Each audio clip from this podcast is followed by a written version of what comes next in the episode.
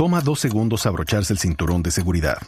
Juan no se tomó el tiempo para hacerlo y por eso todavía se está recuperando de un choque automovilístico de hace años.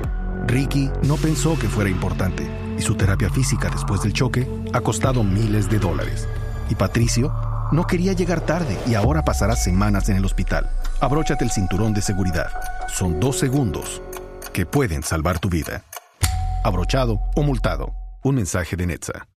El tema de Falcao García también sigue siendo un tema para seguirlo con pasión, porque, porque con Falcao, eh, por lo menos de parte nuestra, no puede haber un punto medio.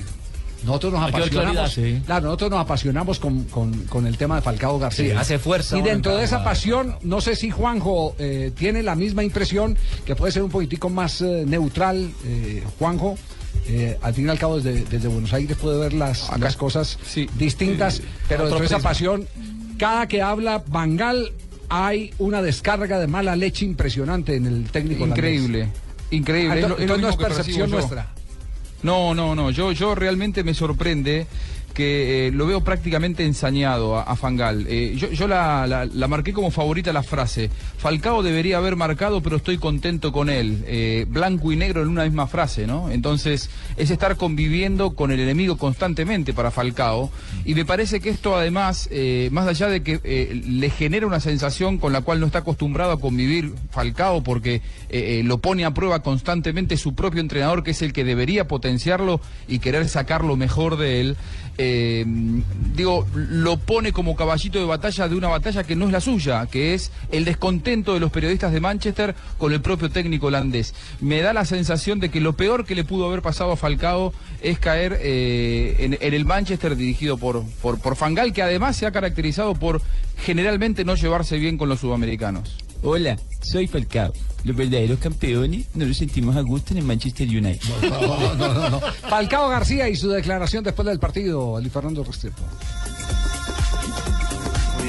Contento por la victoria de hoy. Un partido complicado, difícil, pero que lo, supimos eh, manejar y al final nos llevamos los tres puntos. Estuvimos muy cerca de aumentar el marcador, de poder yo eh, hacer un par de goles. Bueno, desafortunadamente el arquero estuvo muy bien y bueno, en otras situaciones eh, la jugada no fue tan clara. Eh, además reconoce que en la etapa complementaria, eh, en la etapa complementaria mejoraron eh, notablemente, tuvieron que hacer un replanteamiento del partido.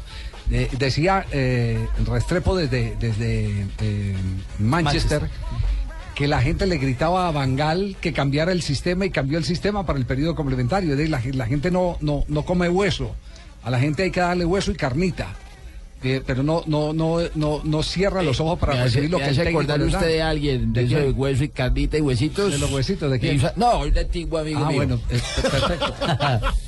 Eh, aquí está Falcao y la reestructuración de primero a segundo tiempo. Aquí estoy yo. Bueno, jugamos más con la pelota en el piso, eh, por, para buscar los espacios eh, por los costados y bueno, ahí fuimos encontrando los espacios para eh, crear peligro en el equipo contrario. Dentro de lo personal, ¿cómo te vas de acá, fuera después de esta semana que fue un poco turbulenta? fueron 90 minutos muy importantes para mí, necesito jugar y Estoy muy contento de poder hacerlo. Obviamente eh, espero con muchas ganas poder marcar nuevamente, eh, pero seguramente eh, las oportunidades van a llegar así como las tuve hoy.